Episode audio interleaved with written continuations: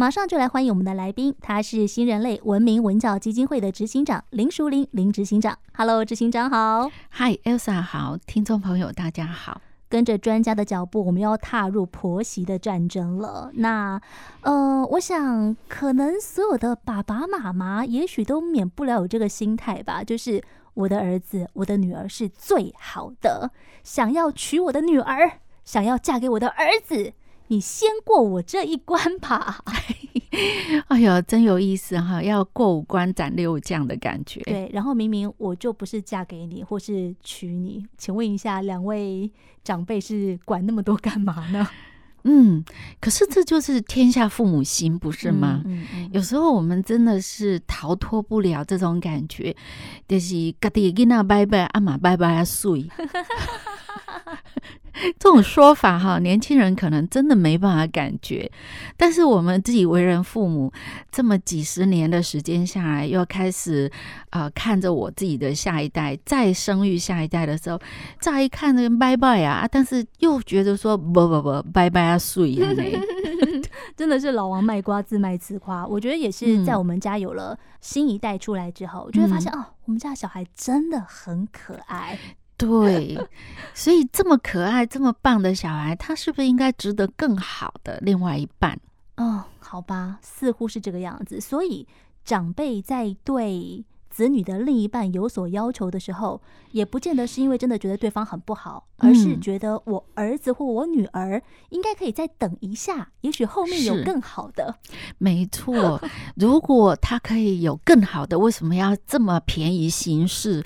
就随便找了一个，然后就接受了这个，这样子实在是以后可能会后悔或者会吃亏。哎，真是麻烦。所以我在结婚之前要先过公婆那一关就是了。嗯，对，其实我想这是天下的父母都有共同的这个倾向。嗯，那么对他来讲，有时候我们还是会考虑到孩子能不能给他最好的。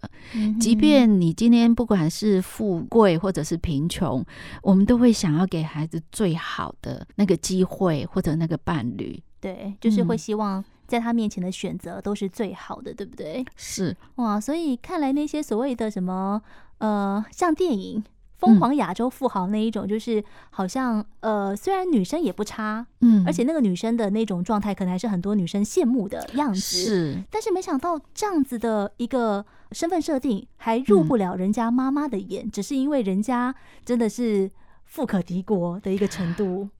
对，不过你可以看到，在这部电影里面，他很明显的就是一个呃富豪男、凤凰男，然后加上这个精英女。嗯、可是这个精英女的身份。明显的，如果以我们讲家世背景这个条件来看的话，确实没有那么好。没错，对，所以以前我们常会讲说门当户对这样子的一个概念，但是现在的社会不讲门当户对，可是我还是会认为我的孩子可以值得更好的那个人。嗯，所以你可以看看到，在这个电影里面或者日常生活里面，都会听到多多少少的这样子的一个说法，就是。你这个老婆或者这个女婿实在是不 OK，离了再选一个更好的。离了之后是更好还是更不好？这个是很难说的哈。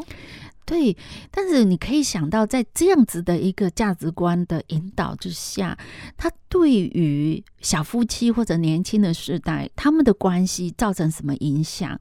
那么，如果年轻的呃这个伴侣，他知道他的公婆或者是他的岳父岳母对他是很嫌弃的，那他会怎么去跟他自己的伴侣相处，或者怎么在这样的家庭里面跟这些人相处下去？我觉得那就是一个好大好大的问题，而且不只是好大好大的问题，它也会演变成好大好大的冲突。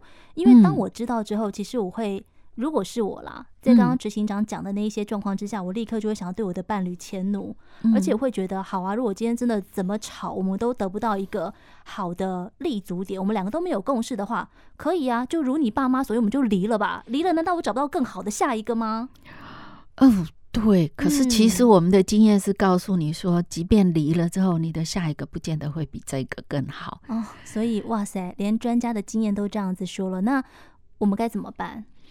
我觉得这个关键就是说，站在父母的角度来看，嗯、好，我们这一集是在谈站在父母的角度来看，所以我得先讨好我要结婚的那个人的父母吗？哦，我倒没有这么说，但是我会站在我自己也是过来人，我也是在这个角色这个阶段的人的这个立场，我觉得第一个身为父母的，可能我们要认真的去想，我相不相信我的儿女的眼光。嗯，当今天我跟爸妈说我要结婚了，然后爸妈说：“哦，很好啊，我相信你们的眼光。那个，诶，年轻人的事情你们自己打算这样子。”对，你有没有把他当成一个成年人，而且你相信他的眼光？嗯、我觉得那是很重要的第一步。有时候爸妈的那一种想法不放心，会觉得我的孩子值得更好的人，嗯啊、呃，这种一厢情愿，这是我们自己的想法，因为我们了解我们的孩子，总想要给他最好。嗯、但是这个同时，你会不会逾越了这个角色的分际，替他做决定？那个那个标准好与不好是我们的标准，不是孩子。嗯、就像 Elsa 你刚刚讲的，你是嫁给他们家的儿女，不是嫁给老人家啊。但是我觉得那个分寸的确是很难拿捏，因为我相信以实际的状况来说，当今天我们要见双方家长论及婚嫁的时候，长辈对要嫁的或者要娶的这个人不满意。呃，不一定是因为身家背景，或者是他长得好不好看，嗯、也可能会是一些就是他觉得比较不 OK 的举动，比方说可能今天一起喝过酒了，嗯、觉得这个人好像酒品不是那么好，或者是一起打过牌了，哦、觉得这个人很容易暴怒。那难道长辈都不能够有一些提醒，或者是把他的担忧说出来吗？我觉得这个时候倒是可以，嗯，呃，可以跟孩子谈一谈。在我们的经验里面，这样子的人并不是说他就不好，但是你可能要有心理准备，未来你可能会面临这个问题的时候，可以怎么办？可以怎么样去解决像这样子的议题？比如说刚刚讲的酒品没有很好，嗯、那么可能在某种情况之下，他的情绪控制稍差一点。那未来你可能也会碰到这种事情。嗯、那你有没有想过，嗯，在生活里面这样子的特质会对你产生什么样的影响？我觉得这是可以讨论的。所以还是可以把自己的担忧告诉子女，但是，嗯当我们讲出来之后，如果子女还是觉得 OK，我都已经想过了，嗯，那我们还是要把我们的信任拿出来。是从另外角度来看，第二个问题就是说，你要相信陪孩子一生最久的人不会是我们，哦，嗯，是他的伴侣，对，那你总不希望说。呃，他的伴侣经常在换，他永远都在适应，对不对？等到某一天发现，天哪，好像是我把我孩子的伴侣给干光光，然后我要陪我的孩子一辈子了。对，我觉得如果真的是搞成这样的话，其实最悲哀的是我们，对，是老人家自己。嗯，对，所以从另外角度来想，我刚刚说的，也许我们要想的是说，能够陪我们的孩子更长久的人是他的伴侣，而不是我们这个。长辈，嗯，那么如果是这样的话，应该是适当的帮助他。就像你刚刚讲的，也许我可以告诉他，有些东西你可能要注意一点，嗯、或者你有没有想过，像这一类的问题的时候，可以怎么解决？啊、呃，当然我们很乐意做你的后盾，支持你，嗯，但是我想事先讨论这个问题也是必要的。嗯、好，所以听起来感觉。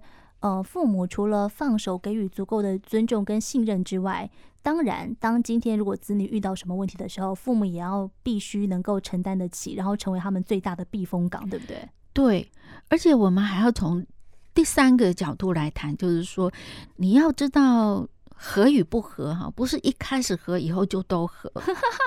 哎，我们都这样觉得，哎，觉得一开始合就一定会合下去啊，然后后来不合就会觉得一定是你变了。那谁都会变啊，所以环境一直在改变啊，嗯、我们自己也在成长，也在改变。所以一开始合的那些条件，到后来还合不合，这很难说，因为连整个世界都在改变。所以相反的，一开始不合的，也许到后来就越来越合。对，所以重点是在你有没有觉察什么地方合，什么地方不合。嗯、那不合的地方，我们可以怎么去改变，或者怎么去调整？嗯、我觉得我们注定要相守一生，我也愿意相守一生，那就要有一个心理准备，那就是我愿意不断的随着我们彼此的互动或者这个环境而调整改变自己。哦，哇，所以。这个跟我们上一集就是讲到网络上面的三封信，第三封我们说那封信很棒嘛，是准婆婆写给准媳妇的，嗯、就讲到了其实关于放手这件事情、欸，哎，是，嗯，而且我相信，真的父母为了孩子好的话，你应该会有一个感觉，就是说我能够为我孩子做的，不是为他挑一个我认为最棒的人选，而是支持我的孩子的人选，嗯、哇。听警长的说法是，这一集是讲给父母听的哈，所以是。如果呃你也有小孩，已经到了这个适婚年龄的话，希望你对于他的对象可能不能够太多的指手画脚，对。不对？对，通常爸妈都会阻止自己的小孩念书的时候不准谈恋爱啊哈，然后出了社会要开始就发现，哎呦举步维艰，对，因为念书的时候没有练习，对，哎。所以哈，我们不是说早恋好，但是希望爸爸妈妈要予以尊重。很多事情都是必须先开始，有了练习，有了经验之后，你才能够知道什么是最适合自己的。然后要相信自己孩子的眼光，孩子毕竟是你教出来的嘛。但是很多的决定还是要回归到孩子自己身上。对，哎呦，Elsa 太棒了。没有，我觉得是执行长太棒了。我们现在教育爸妈了。哎呀，果然这个婆媳的问题不光是婆婆跟媳妇，是全家人的事情，甚至也是父母自己必须要去练习的课题。我们一起来加油喽！谢谢执行长，谢谢。